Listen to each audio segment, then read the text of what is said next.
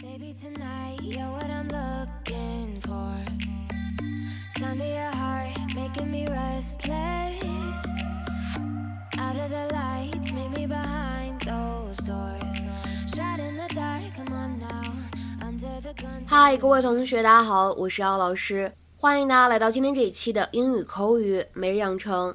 I'm sorry, Claire, I didn't mean to put you out. I'm sorry, Claire. I didn't mean to put you out. I'm sorry, Claire, I didn't mean to put you out.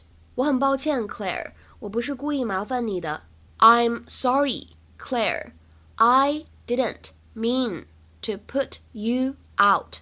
那么在这两句话朗读过程当中呢，首先我们注意一下 didn't mean 当中呢有一个不完全失去爆破，所以呢可以读成 didn't mean didn't mean，而 put you 这两个词呢碰到一起的时候，我们说有一个音的同化的现象，可以读出来一点带有 ch 这个音的感觉，put you put you out put you out。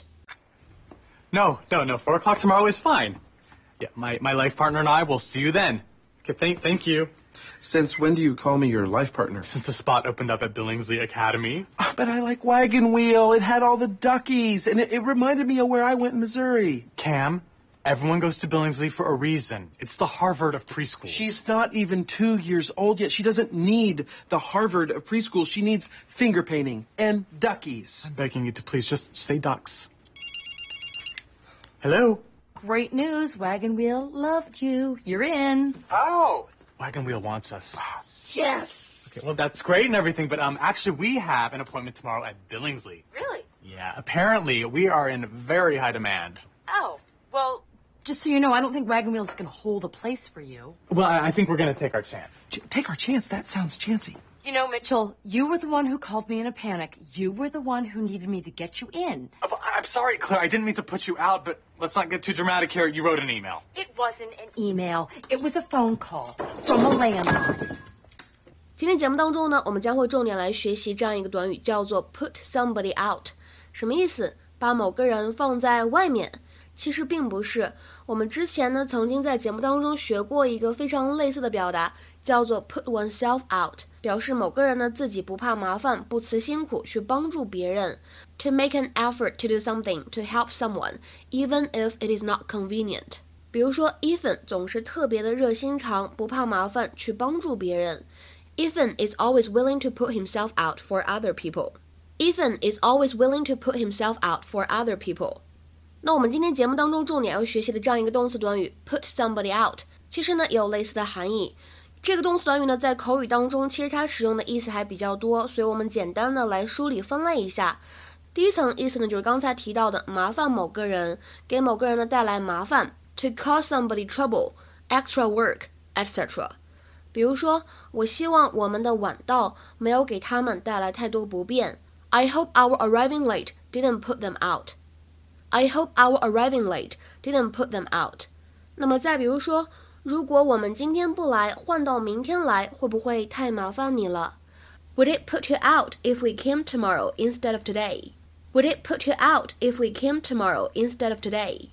那么第二层意思呢？我们说 put somebody out 可以用来表示 to make somebody unconscious，表示使某个人昏迷不醒的意思。比如说，These pills should put him out for a few hours. These pills should put him out for a few hours. 这些药丸呢，应该能够让他昏迷好几个小时了。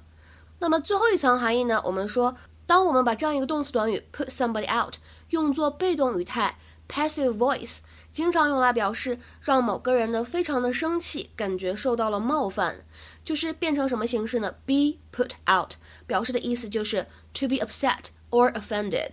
比如说，He looked really put out. He looked really put out. 他看起来呢气呼呼的，非常生气。那么再比如说第二个例子，当他们晚餐迟到了两个小时才到的时候，他看起来超级火大的，特别的生气。She was rather put out when they turned up two hours late for dinner. She was rather put out when they turned up two hours late for dinner.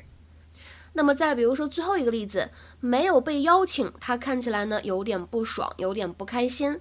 He seemed a little bit put out and not having been invited. He seemed a little bit put out and not having been invited. 今天的话呢，请同学们尝试翻译下面这样一个句子，并留言在文章的留言区。如果呢，我们把会议的时间从下午两点调整到三点半，会不会太麻烦你呀？这样的一个句子呢，其实我们在翻译的时候可以参考刚才出现的例句来造句，就不会那么难了。OK，我们今天节目呢就先讲到这里了，拜拜。